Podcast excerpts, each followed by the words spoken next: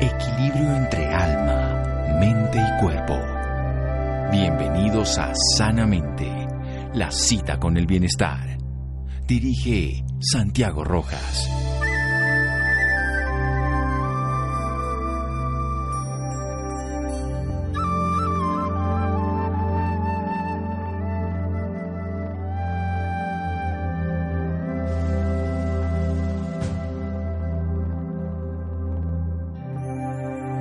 Humano es más fuerte que cualquier cosa que le pueda pasar. C.C. Scott. Buenas noches, estamos en Sanamente de Caracol Radio. La enfermedad del cáncer, en algunos países la primera y en otros la segunda causa de muerte. Es un grupo de enfermedades que tienen el mismo tipo común de proceso dentro del cuerpo, alteraciones genéticas, alteraciones que van generando el movimiento celular exagerado, descontrolado, invasivo. Vamos a hablar sobre esta enfermedad del cáncer hoy en el Día Mundial Internacional de la Lucha contra el Cáncer con un especialista en medicina interna y oncología clínica y es el jefe del grupo de oncología clínica del Instituto Nacional de Cancerología de Colombia en la ciudad de Bogotá, el doctor Fernando Contreras. Doctor Contreras, buenas noches y gracias por acompañarnos. Buenas noches, doctor Santiago. Muchas gracias. Bueno, ¿en qué consiste el cáncer para que ubiquemos el tema de una vez? Sí, el cáncer es un espectro de enfermedades. Muchas veces las personas tienden a catalogarlo como una sola entidad, una sola enfermedad. Es muy importante entender que es un espectro muy grande que abarca varias enfermedades. O sea, el término simplemente nos ayuda a denominar una condición en particular pero pues va a variar de acuerdo al región anatómico donde se encuentre, las características biológicas de la misma enfermedad, si es una condición hereditaria o una alteración esporádica que permite que se desarrolle la enfermedad. Y a su vez, pues permite también eh, diferenciar entre aquellas que van a ser diagnosticadas de una forma temprana o una forma tardía, que pues cuando lamentablemente ya tenemos enfermedad metastásica. ¿Dónde podemos ubicar el origen del cáncer dentro de las células? ¿Por qué ocurre? Sí, tenemos ah, varios eh, puntos donde se puede originar. Sabemos que pueden existir alteraciones esporádicas a nivel de la de la reparación, de los mecanismos de reparación del DNA en el núcleo de la célula. Ahí podemos demostrar una serie de alteraciones que si no son detectadas por eh, una serie de eh, mecanismos que tengo para defenderme como tal, va a llevar a que se desarrolle la enfermedad. Entonces podemos tener alteraciones a nivel del núcleo celular, en el DNA, en el, citoplasma, de algunas proteínas que pueden estar eh, dentro de la célula y que normalmente son las encargadas en que una célula normal se divida, prolifere, sobreviva a una serie de condiciones. También hace parte de la formación normal de, los tejidos. Pero cuando tenemos estas alteraciones a nivel celular, eh, de estas proteínas, a nivel del citoplasma, de la membrana, de las células, a nivel nuclear, cuando hay una serie de alteraciones que llevan a que las células proliferen de forma desordenada, es que se comienza a desarrollar esa enfermedad. Bueno, ¿qué es la apoptosis, esa muerte celular programada y por qué falla? Porque algunas células que deberían morir no lo hacen y terminan proliferando. Sí, hay alteraciones a nivel celular que al momento que se comienza a, tener la, señal de proliferación y edición celular, cuando se hace de una forma programada, cuando tengo eh, una reacción a un trauma, va a llevar a que nuevamente se generen células normales. Pasan los procesos de cicatrización, pasa también cuando hay procesos de regeneración después de un procedimiento quirúrgico, pero cuando esto se hace de forma eh, desordenada o hay una alteración específica de, alguna proteína, que como estábamos hablando, eh, esto es detectado por el, por el sistema inmunológico y también por una serie de mecanismos que tiene la misma célula. Y esto hace que cuando se activan estas alertas va a llevar a que la célula muera de una forma programada, que sería la definición de apoptosis. Y también es muy importante es que cuando muere esta célula de forma programada, las otras células del mismo órgano son capaces ¿sí? de utilizar esas sustancias que quedan después de la muerte de esa célula nuevamente para hacer todo su metabolismo. Que eso un reciclaje. exactamente, un reciclaje, exactamente.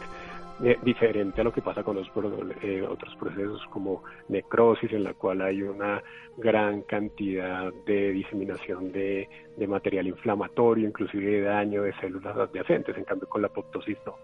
Entonces, cuando este mecanismo regulatorio, estas alertas que genera, eh, se generan a nivel celular en nuestro organismo fallan, entonces comienza a haber una proliferación de estas células.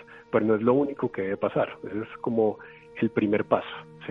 También pueden haber alteraciones del sistema inmunológico que no permiten que se detecte esa célula tumoral. Y esa célula tumoral evade todo el... Eh, la vigilancia inmunológica. Exactamente, toda esa vigilancia, todo lo que tenemos eh, en nuestro organismo para poder defendernos. Entonces, cuando todo esto falla, es que comienza a proliferar la, proliferar la célula tumoral y a sobrevivir y generar, pues, obviamente, eh, pues patologías, en este caso como el cáncer. Bien, vamos a hacer un pequeño corte y seguimos en esta muy buena explicación del doctor Contreras sobre el cáncer en el Día Internacional de la Lucha contra el Cáncer. Seguimos en Sanamente de Caracol Radio. Síganos escuchando por salud. Ya regresamos a Sanamente.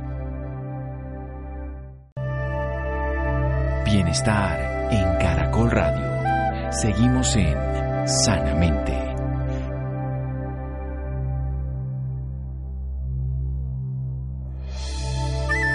Seguimos en Sanamente de Caracol Radio. Nuestro invitado es especialista en medicina interna y oncología clínica y es el jefe del grupo de oncología clínica del Instituto Nacional de Cancerología de la ciudad de Bogotá, el doctor Fernando Contreras.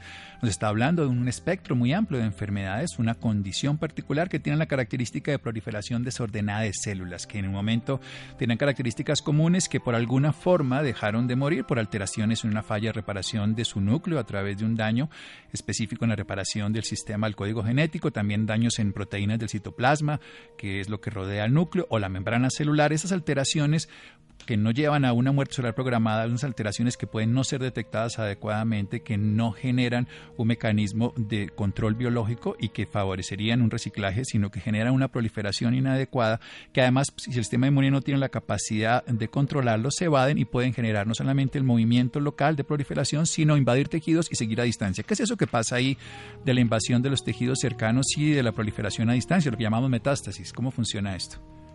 Sí, digamos, la sentiré como metástasis cuando estas células tumorales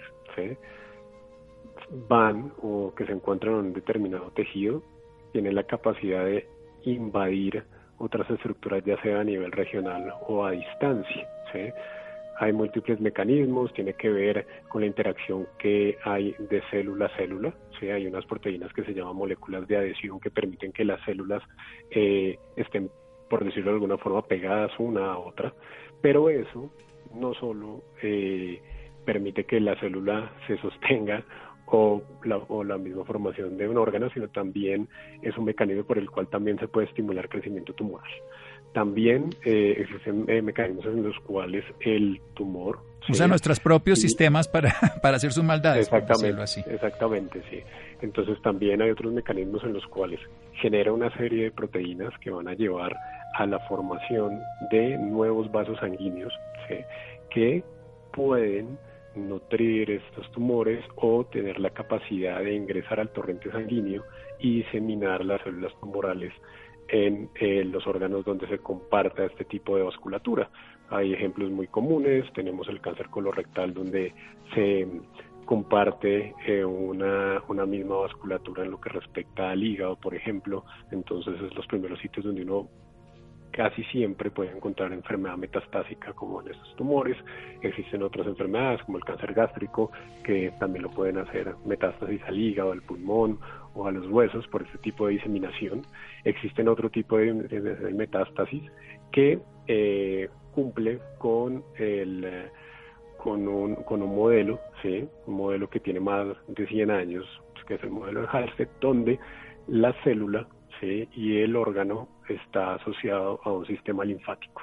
Entonces también se puede cumplir por esta forma que puede existir una diseminación a través del sistema linfático. Y es lo que normalmente se busca cuando tenemos enfermedades locales como el cáncer de seno o cáncer de piel como el tipo melanoma, en el cual una vez se extirpa el tumor primario se busca que no haya diseminación ganglionar ahí a nivel regional, que también es uno de los pasos a través de los cuales uno puede tener diseminación y metástasis de la enfermedad. Bueno, ya como se entiende esto de la angiogénesis, que son los vasos sanguíneos que el tumor crea básicamente para poderse nutrir y para poder proliferar, o los vasos linfáticos, ha favorecido precisamente estas nuevas terapias médicas. ¿En qué estamos frente al diagnóstico? Luego hablaremos un poco de la posibilidad de tratamiento y también de la prevención. ¿Cómo está el diagnóstico hoy de cáncer? ¿Qué tendríamos que hacer para diagnosticar un cáncer? En términos, aprendiendo nuevamente que es un espectro de enfermedades cerca de 300 ya desde el punto de vista de la genética. Hay patologías que tienen programas de detección temprana, ¿sí? en los cuales existen estudios clínicos poblacionales que nos permiten utilizar pruebas diagnósticas eh, iniciales o pruebas de, tamización para detección temprana que se hacen en población sana, ¿sí? para detectar anomalías, que pueden ser lesiones premalignas o llevarme a que tenga el diagnóstico pues, del tumor como tal. Está el mejor ejemplo, el difundido de forma global, es pues, la mamografía en el caso de cáncer de mama, con los pros y contras que se pueden discutir eh, ampliamente, pero pues que es una herramienta que ha probado pues, ser eficaz en el diagnóstico temprano, sobre todo en... Y además cambia el pronóstico de la enfermedad. Eh, exactamente, claro, una detección temprana cambia el pronóstico, cambia el abordaje también de tratamiento. Eso en cuanto a la detección, podemos también, estamos en, en nuestro sistema de salud, los modelos de promoción y prevención se basan en grupos etarios de, detección, en los cuales ya sea si yo estoy en la adolescencia, soy una persona adulta, un adulto mayor, va a tener un mayor o menor riesgo de tener una enfermedad. De acuerdo a eso se programan los exámenes para determinar si puedo tener lesiones premalignas o no. Eso lo tenemos en nuestro sistema de salud y pues todos los aseguradores están en pro de eh, obviamente promover todas estas actividades de promoción y prevención. En Colombia, ya cuando tenemos el diagnóstico como tal, ya lo que resta es de acuerdo a las guías que, se encuentran disponibles eh, eh, y apoyadas por el Ministerio de Salud o también con el apoyo de otras vías de práctica clínica, ya sean norteamericanas o de Europa, que están avaladas y en algunos casos homologadas a nuestro sistema, eh, ya de acuerdo al cáncer yo puedo optar por hacer tomografías, resonancias ¿sí? dirigidas de acuerdo a esa, a esa probabilidad de diseminación que yo puedo encontrar en el tumor. Existen también otras técnicas que fusionan imágenes de tomografía axial computarizada con medicina nuclear, en el caso de la tomografía por emisión de positrones, ¿sí? el PET-CT. Que también se ha incorporado en otras patologías. Tenemos posibilidad de hacer mamoped en algunos casos de, cáncer de mama, también la incorporación de la resonancia para diagnóstico y también delimitación de las zonas que pueden ser objetivo de un tratamiento quirúrgico en el cáncer de mama, también el cáncer de próstata y que también aparte de definirme el pronóstico me definen también el abordaje que yo voy a hacer en los pacientes.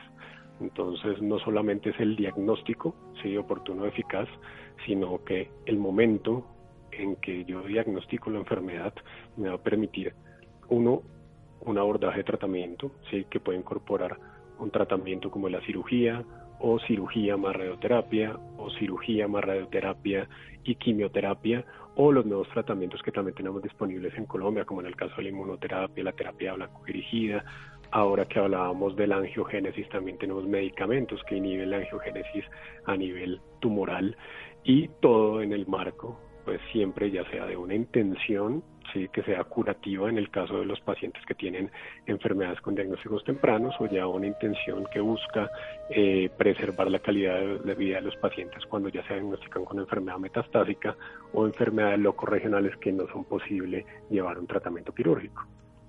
Bien, situémonos entonces en la realidad de Colombia frente al resto de otros países en el mundo, no solamente de la región, sino de países ya del primer mundo. Frente al diagnóstico y al tratamiento, ¿en qué situación estamos? Ya usted como jefe del Grupo de Oncología Clínica del Instituto Nacional de Cancerología. Sí, en este momento en Colombia, por nuestro régimen de salud, tenemos disponibilidad de diagnóstico con tomografía, resonancia, aproximación y complementos diagnósticos con marcadores tumorales que se miden en sangre, que eso pues también es una parte muy importante en el cual sirve para seguimiento de la enfermedad y complementarlos con, con las imágenes diagnósticas. eh, la cobertura universal de nuestro sistema eh, en, la, en la teoría pues nos hace que los pacientes tengan acceso a este tipo de tecnologías. Obviamente quedamos condicionados a posibles barreras de acceso que puedan existir durante el proceso, pero tanto la legislación vigente colombiana como el plan de beneficios en salud incluye la mayoría de técnicas diagnósticas para, para el abordaje de estos pacientes. Eso en cuanto a lo básico, que son pruebas de imágenes, como hablábamos, resonancia, eh, tomografías, tomografías por emisión de positrones, eh, valores sanguíneos de marcadores tumorales, pero también tenemos la posibilidad de hacer medicina de precisión, que también en algunos casos nos sirve para verificar si los pacientes responden o no a un tratamiento. Tenemos medicina de precisión avalada y que podemos solicitar a través de nuestro sistema de salud para cáncer colorectal metastásico, cáncer de pulmón, ¿sí? Eh, inclusive para eh, cáncer gástrico. Sí, entonces son marcadores que me van a permitir dirigir y optar por un mejor tratamiento. También el melanoma, bueno, y en otros más. Vamos a hacer otro pequeño corte, sí, aquí en Sanamente de Caracol Radio. Seguimos en un momento. Síganos escuchando por salud. Ya regresamos a Sanamente. Bienestar en Caracol Radio. Seguimos en Sanamente.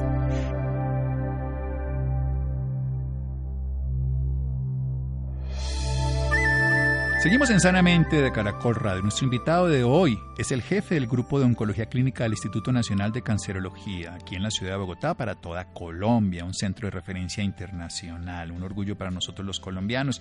Hablando a propósito del Día Internacional de la Lucha contra el Cáncer, aprendiendo de esta enfermedad que sigue existiendo en el mundo y vamos a hablar de lo que podemos hacer los seres humanos en la prevención, algo fundamental como tiene que ver con los hábitos de vida saludable.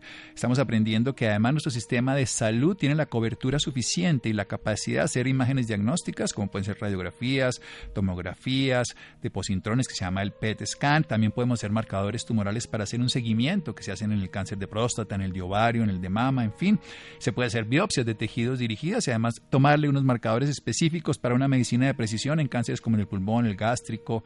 También se puede llegar a hacer además unos tratamientos específicos de los que estábamos hablando, que ya no solamente la quimioterapia, la radioterapia, sino también la hormonoterapia, las terapias dirigidas a la inmunoterapia y la terapia para la angiogénesis.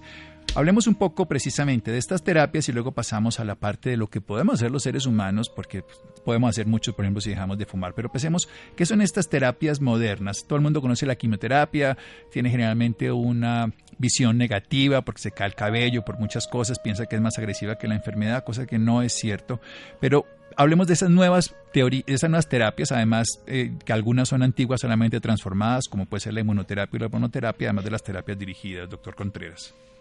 Sí, sí, de acuerdo. Eh, la quimioterapia ha sido estigmatizada. Eh, obviamente no es lo mismo lo que se comenzó a hacer ah, en la segunda década del siglo XX, lo que ya comenzó a modificarse finalizando el siglo XX, comenzando el siglo XXI, ¿sí? en las cuales pues las terapias como la quimioterapia y la terapia citotóxica, que es referencia a la quimioterapia, pues ha avanzado y también han, eh, se han incorporado una serie de medicamentos que nos ayudan a manejar los síntomas. ¿sí? Eh, yo creo que el principal paradigma que también se ha vencido es que las terapias y la enfermedad no solo se atacan llevan directamente al, o sea, se realizan atacando directamente al tumor y sus mecanismos de reparación o de, reparación celular. Eh, en el caso de la inmunoterapia, que fue ampliamente difundida ya hace dos años, por lo que fue objeto de premio Nobel para, para, dos, para dos investigadores, tanto en Estados Unidos como en, eh, como en Japón, sabemos que esta, esta terapia lleva a la estimulación del sistema inmune. Ya se venía trabajando con otro tipo de terapias, estaban incorporadas en, en nuestros tratamientos, inclusive hace más de 30 años, eh, terapias como vacunas, terapias como el interferón, que también funciona como una inmunoterapia porque lo que hacen es estimular el sistema inmune que quedó silente y dormido y que no fue capaz de detectar en su, a su debido tiempo una célula tumoral. Entonces, eh, ahora pues tenemos múltiples agentes de inmunoterapia disponibles también en Colombia, eh, que han modificado los desenlaces de enfermedad. tenemos que, de acuerdo a la, a la respuesta que se pueda tener a la, a, la, a la, inmunoterapia, los pacientes pueden tener eh, rangos de supervivencia inclusive mayores, ¿sí? a cinco años, de acuerdo a la respuesta que tuvieron inicial, con datos importantes de más del 50% de pacientes que pueden estar vivos y libres de enfermedad, que es algo que no veíamos en algunas patologías como el mismo melanoma, en algunos pacientes con cáncer de pulmón, sí, donde teníamos que era una prácticamente era muy difícil tener tratamiento para estos pacientes de forma eficiente y que se balanceara con eh, los eventos adversos. La inmunoterapia es una, eh, afortunadamente es un tratamiento disponible y que genera unos eventos adversos no tan frecuentes, sí los genera, o sea, no es un tratamiento inocuo, pero sí nos genera una serie de eventos adversos menos severos que lo que podríamos ocasionar con agentes como de quimioterapia. Pero también aclarar que muchas veces no solo la inmunoterapia es la podemos utilizar de, en, en, cáncer. sí, no, en cáncer, también en otras eh, alteraciones no solo va, no, no es una terapia única, en algunas patologías debe ir asociada también con quimioterapia para lograr unos mejores resultados. Hay otros tratamientos. La hormonoterapia. Que la hormonoterapia, que también llevamos haciendo hormonoterapia desde hace más de dos siglos, cuando se inició la primera oforectomía, por lo menos documentada, para el tratamiento de cáncer de mama metastásico. Eso es hormonoterapia, ¿sí? porque se cesa la el influjo hormonal de estrógenos que puede llevar a que la célula tumoral, en el caso de algunos cánceres de mama, llegue a que prolifere la enfermedad. Eh, la hormonoterapia que se modificó inicialmente con el tamoxifeno hace más de, de 30 años, que luego pasó a, pasamos a utilizar otros medicamentos como inhibidores de aromatasa. Eh, e inclusive asociación de otros medicamentos a la hormonoterapia, como el caso de los inhibidores de ciclina para cáncer de mama, que eh, me alteran el ciclo celular, me detienen el ciclo celular de estas células tumorales y en combinación con la hormonoterapia, en algunos cánceres de mama podemos tener también una, un tratamiento eficaz en enfermedad metastásica. Bien, esto es una cosa muy completa porque cada vez vemos cómo la medicina ha entendido un poco más la enfermedad y ha hecho unos tratamientos más avanzados y lo que hace 20 o 30 años eran las terapias que eran agresivas, hoy son menos agresivas, pero son más específicas con mejores resultados y hemos podido transformar ese concepto de vida o muerte en enfermedades crónicas como pueden ser la diabetes y la hipertensión, el cáncer con tratamiento. Pasemos a la parte del paciente en sí mismo, hablemos de la medicina preventiva, hablemos de lo que un paciente puede hacer en hábitos saludables, porque si dejáramos de fumar, haríamos mucho y muchas más cosas. Cuéntenos, doctor Contreras. Claro, el, cigarrillo eh, siempre es asociado con cáncer de pulmón, eh, es una de las principales pues eh, causas que me lleva a tener este tipo de enfermedad, pero también está asociado a, cáncer de garganta, cáncer de lengua, tumores de cabeza y cuello adicionales como cánceres de, de laringe, cáncer de vejiga, cáncer de esófago. O sea, el simple hecho de dejar de fumar me disminuye de forma radical el riesgo de desarrollar algún tipo de cáncer exposicional. El consumo excesivo de alcohol, en el caso del cáncer gástrico, algunos tumores colorectales también eh, es un parámetro a modificar en nuestro estilo de vida. Algo que siempre se ha asociado a la prevención de enfermedades cardiovasculares como el, el ejercicio puede reducir hasta en un 30% la posibilidad de desarrollar un tipo de cáncer esporádico, si bien no olvidemos que la obesidad y el sedentarismo también contribuyen a que los pacientes puedan desarrollar algún tipo de enfermedad neoplásica. Entonces, cambios en el estilo de vida como dejar el consumo excesivo de alcohol, el cigarrillo y realizar un poco más de ejercicio, sin duda cambian y modifican los tanto la presencia de la enfermedad como los desenlaces. Muchas veces cuando se realiza el diagnóstico de cáncer, eh, la modificación de estos estilos de vida pueden influir en la respuesta a algunos tratamientos, también en disminuir la probabilidad de recaídas por la enfermedad. Entonces, esta modificación que hace el paciente y que debe ser transmitida desde la consulta eh, de una forma responsable también modifica muchísimo los desenlaces de la enfermedad. Bien, entonces hay que bajar de peso, hay que moverse más, hay que pues, hacer ejercicio que además tiene una influencia en cánceres como el de mama, el de próstata, el de colon ya muy bien definida. Hablemos de la exposición a tóxicos medioambientales. La OMS nos dice que el 8% de las muertes en el planeta se debe a contaminación ambiental, la exposición al sol. Hablemos un poco ya no solamente de lo que hacemos en nuestra vida, sino también la exposición al medio ambiente. Sí, la la principal exposición al medio ambiente que está documentada que puede llevar al desarrollo de tumores, eh, sobre todo cánceres de piel, es la exposición a rayos ultravioleta. Eh, y más nosotros que estamos localizados en toda la línea del Ecuador con unos índices de rayos ultravioleta muy altos. Eh, también algunos fenómenos de migración de población, donde hay poblaciones de tipo de piel muy blanca, también llevan a que esta exposición a rayos ultravioleta genere cánceres de piel, también por alteraciones en la, en, la arquitectura del, DNA que llevan a, a lo que ya documentamos de alteraciones en la, en la división celular y proliferación y también conllevan a la supervivencia del mismo. Eh, tipos de cánceres como los carcinomas vasocelulares, que son tumores muy frecuentes, sobre todo en poblaciones y adultos mayores, ¿eh?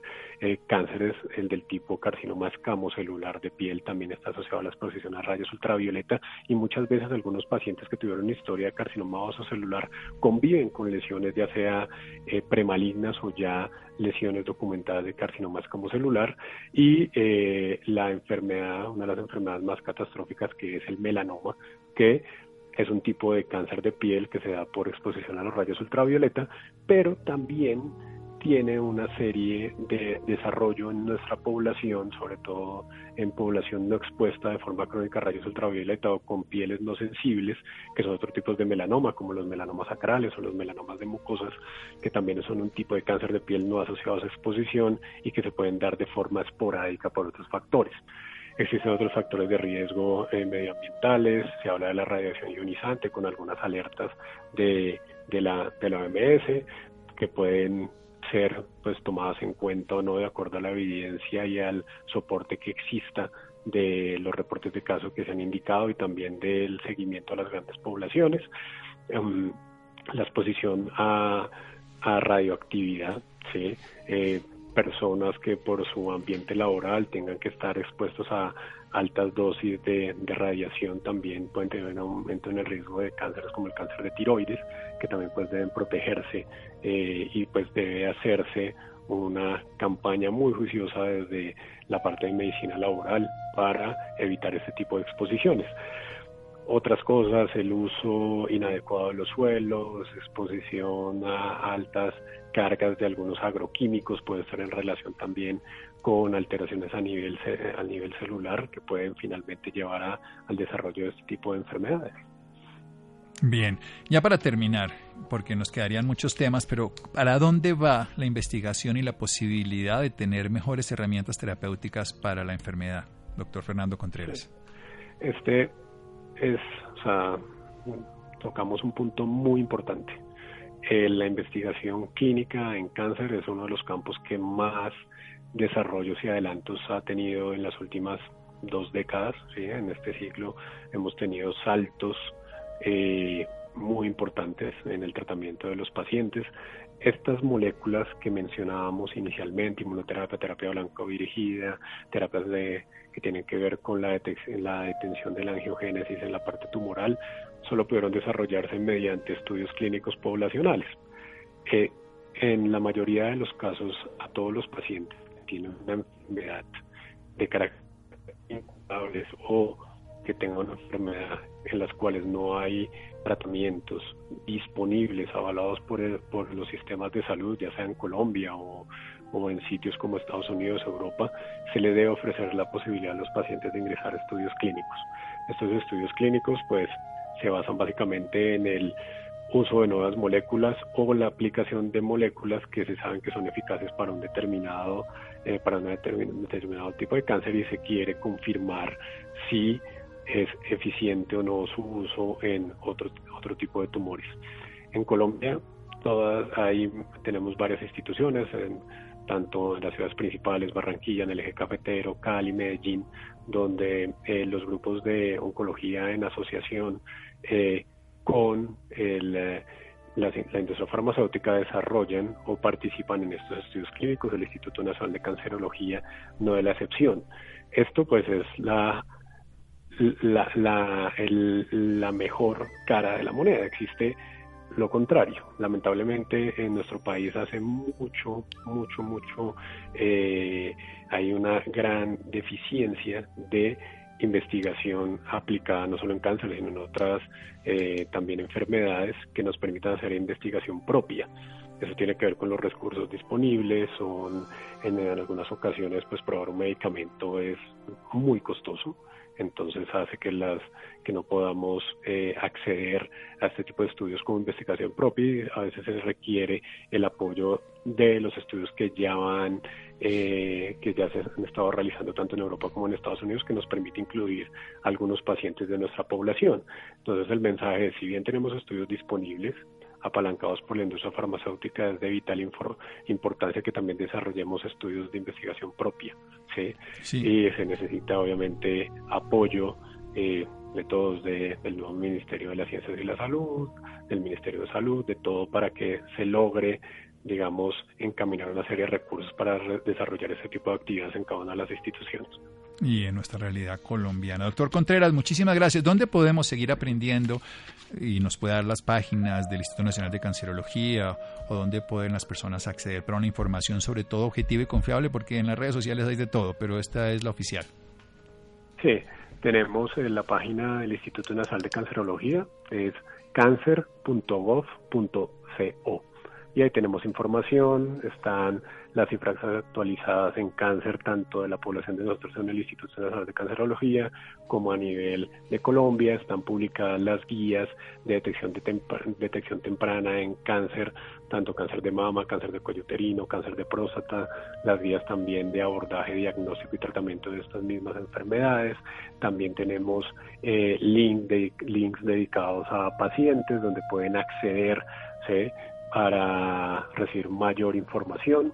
Eh, también en la página y a través del Ministerio de Salud están disponibles tanto las cuentas de alto costo, donde podemos tener casi que en tiempo real eh, cómo es el comportamiento de las cifras en cáncer en Colombia, que es un registro pues también muy importante que nos va a ayudar o nos está ayudando a conocer de primera mano cómo es cómo son las cifras en cáncer en Colombia y seguramente a futuro nos va a permitir tener un mejor uso de los recursos eh, en cuanto al tratamiento de nuestros pacientes. Muy bien. www.cancer.gov, pequeña.co. Para que las, sí, cancer.gov.co. Nos habló el doctor Fernando Contreras, especialista en medicina interna y oncología clínica y jefe del grupo de oncología clínica del Instituto Nacional de Cancerología. Muy amable, doctor Contreras. Muchas gracias por toda la información.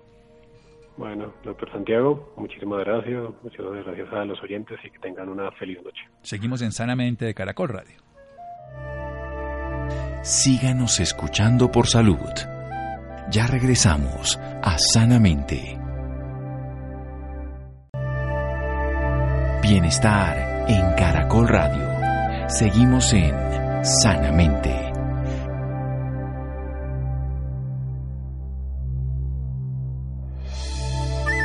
Seguimos en Sanamente de Caracol Radio. Los interesados en el tema anterior, un tema de actualidad permanente, pueden visitar la página del Instituto Nacional de Cancerología www.cancer.gov.co. Muy bien. El Instituto Nacional de Vigilancia de Medicamentos y Alimentos, INVIMA, otorgó el registro sanitario a un novedoso tratamiento dirigido a pacientes con esclerosis múltiple, patología que comprende una alteración progresiva del sistema nervioso central. Se daña lo que recubre los nervios. Es la mielina. Juan José, buenas noches. Buenas noches Santiago para usted y para todas las personas que nos escuchan a esta hora. La esclerosis múltiple es una enfermedad común en personas jóvenes y aunque no es hereditaria es una discapacidad importante en el mundo. Más de 700.000 personas se ven afectadas en toda Europa. Además, existen más de 2,5 millones de casos de esclerosis múltiple en todo el mundo. Para hablarnos un poco más sobre este tema nos acompaña la doctora Elena Jiménez. Ella es gerente de Latinoamérica para Neurología de MEREC Colombia. Doctora Elena, muy buenas noches y bienvenida sanamente de Caracol Radio. Buenas noches, muchas gracias por la, por la llamada. Doctora, para empezar quisiera que nos contextualizara un poco más sobre qué es la esclerosis múltiple. Eh, bueno, efectivamente, como tú lo has dicho, la esclerosis múltiple es una enfermedad eh, que compromete bastante a la población, incluso la población joven, es una enfermedad crónica, neurológica, autoinmune. ¿Qué quiere decir esto? Es una enfermedad que eh, el cuerpo, por múltiples causas, porque en realidad no, hay una causa específica, por múltiples causas, ya ha alterado su sistema inmune o su sistema de defensa y esto lo que produce es una alteración directa sobre el sistema neurológico, específicamente el sistema neurológico central, es decir, el cerebro y la médula espinal, y la mielina que cubre los, los nervios que, que tenemos a través de todo el cuerpo, y esto lo que va a afectar es la transmisión nerviosa eh, en, estos, en estos nervios. Entonces esto se va a traducir en muchos síntomas neurológicos del paciente que van desde alteraciones sensitivas o incluso llegar a alteración motora o discapacidad. Como tú lo has dicho, es una enfermedad que afecta, eh, que produce discapacidad en adultos jóvenes, es mucho más frecuente eh, en mujeres, en mujeres jóvenes, eh, y es una enfermedad progresiva que puede llegar a discapacitar tanto al paciente hasta dejarlo incluso en silla de ruedas. ¿Por qué las personas jóvenes son más propensas a tenerla? En realidad no hay una razón específica, es más el momento en que inicia la enfermedad, en que se diagnostica la enfermedad. De hecho, cada vez la vemos en personas más jóvenes, incluso niños, pero eh, no es que afecte eh, directamente eh, más a los jóvenes, sino que la edad de presentación de la enfermedad o el momento en que se diagnostica está entre los 20 a los 40 años. En cuanto a los síntomas, ¿cuáles son los principales? Bueno, los síntomas son muy diversos y eso eh, muchas veces dificulta incluso el diagnóstico rápido o temprano de la enfermedad porque son diversos estos síntomas, van desde alteraciones eh, que pueden ser sensitivas, eh, visuales, los pacientes pueden sentir una sensación de fatiga constante y pueden llegar incluso a tener problemas motores como alteración en la movilidad eh, o, como te decía, incluso llegar a o terminar de forma progresiva eh, en, una discapacidad, una silla de ruedas. ¿Esta patología se puede, se puede prevenir de alguna forma? No, es no se puede prevenir, eh, como lo dije previamente, no hay una causa específica, es una enfermedad llamamos multicausal, eh, pero sí hay formas, digamos, de si tenemos herencia o algún familiar ha, tenido, presentado la enfermedad y quiere decir que genéticamente podemos tener la predisposición, sí es importante cuidarse, cuidarse como eh, mantener una buena exposición a la vitamina D, a la luz solar eh, y pues, obviamente a través de la alimentación eh, con el consumo de vitamina D, un ejercicio, una alimentación sana, todo esto va a ayudar a que si en algún momento existe la predisposición, ya sea por un factor genético, hereditario, si, esto está ahí latente, el, hecho de tener una buena, una vida sana, una alimentación sana, ejercicio, esto va a ayudar a que la enfermedad o el curso de la enfermedad sea mucho mejor. En cuanto a los tratamientos para esta patología, ¿cómo son? Existen diversos tratamientos, eh, hay tratamientos desde terapias inyectables, que pueden llegar a ser incluso tres o una vez a la semana, inyecciones, pueden ser también infusiones, que pueden llegar a ser mensuales o incluso anuales, y también existen las terapias orales. De hecho, es importante que cada vez eh, vamos evolucionando en la terapia para esclerosis múltiple, encontramos incluso terapias que pueden llegar a ser solamente eh, tabletas y eh, cinco días, una semana, luego, luego repetir nuevamente cinco días al siguiente mes y repetir nuevamente el tratamiento ya al año siguiente y tener con este número de tabletas, estamos hablando aproximadamente 20 tabletas de acuerdo al peso del paciente, podemos llegar a mantener una eficacia y, no necesar, necesitar de más tratamiento hasta por cuatro años. Entonces, como te digo, hay una diversidad de tratamientos que dependen del paciente que, esté cursando con la enfermedad, pero eh, el neurólogo que es el especialista que trata a estos pacientes debe ajustar la terapia que, eh, de acuerdo al paciente, al paciente indicado. ¿Y las personas que ya sufren esta enfermedad, cómo, cómo es su alimentación? Debe ser una alimentación muy sana, debe ser una alimentación eh, rica en bastantes vegetales, frutas, eh, como les decía antes, eh, la vitamina D, el consumo de vitamina D, se ha visto en los estudios que disminuye eh, la progresión de la enfermedad. Entonces es importante que en su alimentación incluyan esta, esta vitamina y también la exposición al sol eh, ayuda en el metabolismo de la vitamina. Entonces sí debe ser una alimentación muy sana, obviamente evitar el cigarrillo, hacer bastante ejercicio, entonces general, en general tener una vida muy saludable. ¿Y en cuanto al ejercicio? El ejercicio es importante, el, eh, uno, hacerlo, realizarlo, eh, sacar tiempo para hacerlo. Y además existen unos ejercicios específicos que, que ayudan a que, a que la enfermedad o el curso de la enfermedad sea mucho mejor, depende de la discapacidad del paciente, entonces esto es importante, digamos que no podríamos generalizar, eh, obviamente ejercicios como yoga, estiramiento, le ayudan muchísimo a los pacientes, pero también hay que ajustar el ejercicio de acuerdo a la discapacidad que tenga el paciente, porque si es un paciente muy comprometido, pues hay algunos ejercicios que no debería realizar. Entonces es importante un poco recibir ayuda de, algún profesional, un terapeuta que eh, ajuste los ejercicios de acuerdo al estado del paciente. Pero en general los ejercicios como el yoga, la natación, le, puede ayudar mucho a un paciente con esclerosis múltiple. Doctor, háblenos un poco del tratamiento innovador que trae MEREC a Colombia para la esclerosis múltiple. Bueno, efectivamente MERC, como te comentaba, viene con un eh, tratamiento que es innovador por muchas razones. Primero porque es una terapia oral, ya existían en el mercado terapias orales, pero eh, la administración y la conveniencia de, este tratamiento están dados por el número de días que el paciente debe tomar el tratamiento. Estamos hablando de 20 días de tratamiento para una eficacia de 4 años, comparado a lo que veníamos antes hablando en el mercado, que eran terapias orales, que donde el paciente tomaba todos los días una tableta, incluso llegaba a tomar hasta dos tabletas, lo que es muy diferente a lo, con lo que, lo que viene Merck.